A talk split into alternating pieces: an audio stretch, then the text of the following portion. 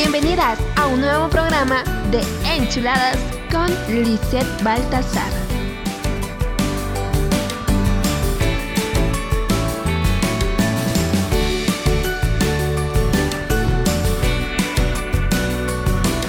Hola, hola chulas, espero que estén súper, súper bien donde sea que se encuentren a la hora que me estén escuchando. Espero que se encuentren bien y por favor cuídense muchísimo, muchísimo.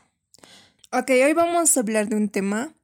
Eh, ya se les había dicho en el anterior podcast. Pues esto nos ha pasado a muchas de las mujeres, a la mayoría de las mujeres.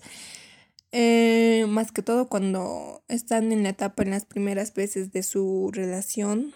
Estoy diciendo de las relaciones sexuales con su pareja. eh, llegas a desconfianza en que tal vez algo va a pasar. Tal vez, no sé, co- como hay tanta información de que te puedes embarazar de, de distintas maneras, por accidente o tal vez por el, el líquido preseminal. eh, que no contiene espermatozoides, pero, pero a veces sabe ocurrir que también en ese fluido que tienen los hombres también se encuentra un poco, quedan un poquitos astros de espermatozoide. Entonces hay que tener cuidado. Bueno, hay muchas de las circunstancias de informaciones que, no llegan, que nos llegan en la cabeza y es importante que se cuiden muy bien ambos y observar bien los anticonceptivos antes del acto. Pero de todas maneras tenemos esa desconfianza, ese miedo, ese temor de que sigue algo va a pasar, no sé, tal vez ¿Te acuerdas un hecho en que eh, tu pareja no utilizó protección o que se rompió el condón o tú no te cuidaste? Entonces hay muchos factores y sientes ese temor. Pero no te preocupes tanto, ya que existe la pastilla de la emergencia, como se dice, la píldora del día después. A lo que sé, esta funciona de dos de distintas maneras. Uno es que impide o retrasa la ovulación porque sin ovulación, sin óvulo, no hay fecundación. La segunda es que la píldora del día después actúa sobre el moco cervical, una sustancia mucosa que se encuentra en el cuello uterino, ya sabemos las mujeres. Esta la modifica y dificulta a los espermatozoides a que alcancen al útero en donde se encuentra el óvulo. Así que no se preocupen, porque tiene un alto grado de efectividad que si te tomas las pastillas en las horas siguientes del acto sexual, pero que no pase más, se lo recomiendo que no pase más de un día, ya dos días, ya tres días, es baja la probabilidad de que sea 100% fiable, 100% segura de que no tendrás o no vas a estar embarazada. Pero bueno, Ahí me voy al punto, pero no le estoy diciendo que cada vez que desconfíen, además están cuidados los dos, el, chico tiene el condón, tú tienes algún preservativo, alguna pastilla que estás tomando, entonces, y además sigues desconfiando y te vas comprando las pastillas en las farmacias como si fueran dulces y te la tomas. Hay que cuidar nuestra salud, chicas, porque esto tiene complicaciones, hasta puedes llegar a ser mm, estéril o puedes tener alguna enfermedad dentro de tu ovario o dentro de tu útero. Puede ser cáncer, hasta más decirle, pero por favor, está recomendado que puedes tomar la pastilla tres, solamente tres pastillas al año. No les estoy diciendo que cada mes, solamente tres pastillas en el año. Ok. Bueno, antes no se les olvide seguirme en la página de Facebook y también en el Twitter y seguirme también en blog, que siempre publico los temas y hablo con ustedes aquí. Voy a dejar el link en la descripción de este podcast. Espero su participación y sus likes. Bueno, hoy tenemos un tema que es respecto a lo que estábamos hablando. Cuatro pruebas de embarazo casero fácil y económico. Bueno, empezando y decirles que esto no es un método 100% segura, porque yo lo he hecho, lo he probado. claro, las cosas hay que hacer probando aquí. Y yo les voy a contar tal y cual ha sido mi experiencia.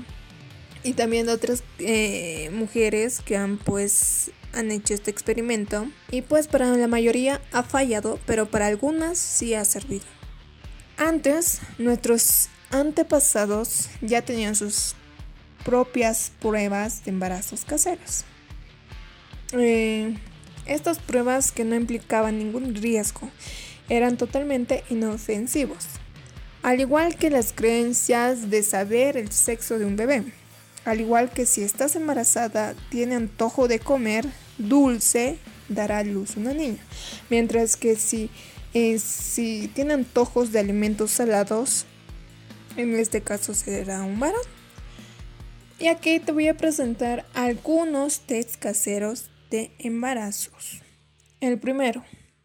Lo primero que tenemos que hacer para todos es detectar la hormona HCG, se dice. Esa hormona que, que nos baja en la orina cuando ya estamos embarazadas. Por eso es importante que la prueba se haga con la primera orina de la mañana. Siempre recomiendan eso, ¿no? Porque en ese momento es cuando más HCGs bajan de nuestra orina. Se dice gonadotropina coriónica. Así se llama. Recuerda que para que sea fiable tendrás que esperar a dos a tres semanas de que te falta tu menstruación. Entonces ahí ya podrías hacer esto, este experimento, porque no estoy diciendo que sí te va a funcionar. Algunas veces sí funciona, pero muchas veces no. Primero, test del vinagre. Este test del vinagre es una de las más populares. Para este test tenemos que recoger la primera orina de la mañana, como ya le habíamos dicho, en un vaso de cristal limpio. Añades la orina, una cucharina de vinagre y deja reposar unos 20 minutos sin remover. Y si se forma una espuma o la mezcla cambia de color, quiere decir que sí estás embarazada. Y si es que aparece normal y no pasó nada, pues es negativo. Ahora, ¿qué les digo de esto? Yo hice la prueba, claro. y con mi amiga, la que estaba embarazada, y conmigo. Pues a los dos no nos funcionó, no hizo resultado. Se quedó tal y como está, no salió espuma ni nada por el estilo, no había ningún cambio, se quedó ahí. Entonces esta prueba fue eh, rechazada, negativo, no funcionó. Bueno, vámonos al otro que es la prueba del aceite o el test del aceite. Hay muchos testimonios que dicen que este test sí funciona. Lo primero que debemos de hacer es agasar la primera orina de la mañana en un vaso de cristal. ¿Ok? Lo mismo que el otro. Dejemos enfriar y luego echamos dos gotitas de aceite. Cualquier aceite pero estas tienen que estar separadas de una de la otra. Ahora sí, si las gotitas se unen, quiere decir que sí estás embarazada.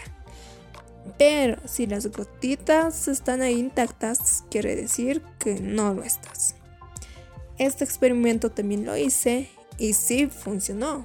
Bueno, a mi caso, hay muchos casos tal vez que se encuentren de que no les haya funcionado, pero en, mi caso, como estoy haciendo el experimento y les estoy contando, sí funcionó. Con mi amiga la que está en gestación, sí se le juntaron las dos gotitas del aceite y el mío estaban intactos.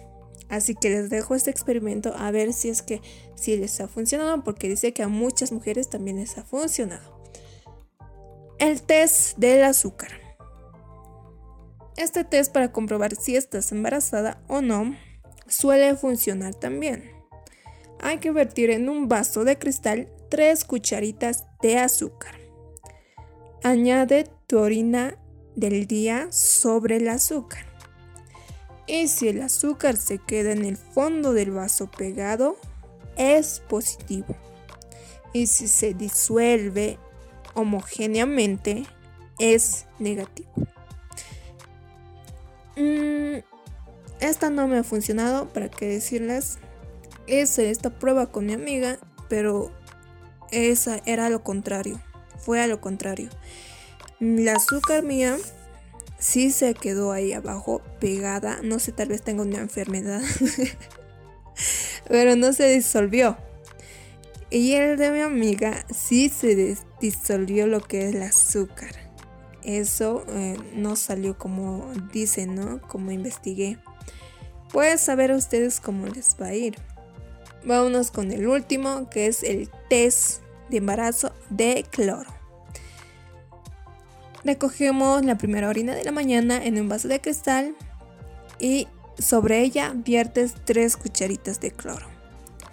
Si el resultado es positivo, la orina reaccionará y formará mucha espuma o cambiará de color. Esta prueba no la hice porque no tengo cloro. no tengo cloro, pero dicen que esta sí ha funcionado para muchas mujeres también. No lo sé con exactitud, pero sí me divertí haciendo estos tests de, embarazo, ¿no? Pero lo que sí me ha funcionado y se los recomiendo es el test de aceite. Eso sí me funcionó. Si es que tienen dudas de que si están o no están embarazadas, pueden hacer eso. Pero lo más, lo más conveniente, les digo que se vayan a comprar un test, ¿no? Creo que está a 10 bolivianos. Aquí en Bolivia está a 10 bolivianos. El más barato. Entonces se compran y ya salen totalmente de sus dudas. Porque estos test que les estoy diciendo no está completamente demostrado, no puede funcionar a un 100%. Muchas mujeres dicen que a ellas sí les ha funcionado, pero lo cierto es que tienen un alto índice de error. Así que no confíes mucho en estas pruebas caseras, ya que te haya salido positivo o negativo, debes acudir a un médico o debes comprar un test eh, casero de las farmacias, como, como lo dije, eh, o hacer una prueba de sangre y corroborar tu diagnóstico. Porque esto no es un juego tampoco, pero sí es divertido e inocente, ¿no? Yo hice estas pruebas caseras, la que les he mencionado sobre el orina, el cloro, el aceite, el azúcar y hay más todavía, no solamente es eso.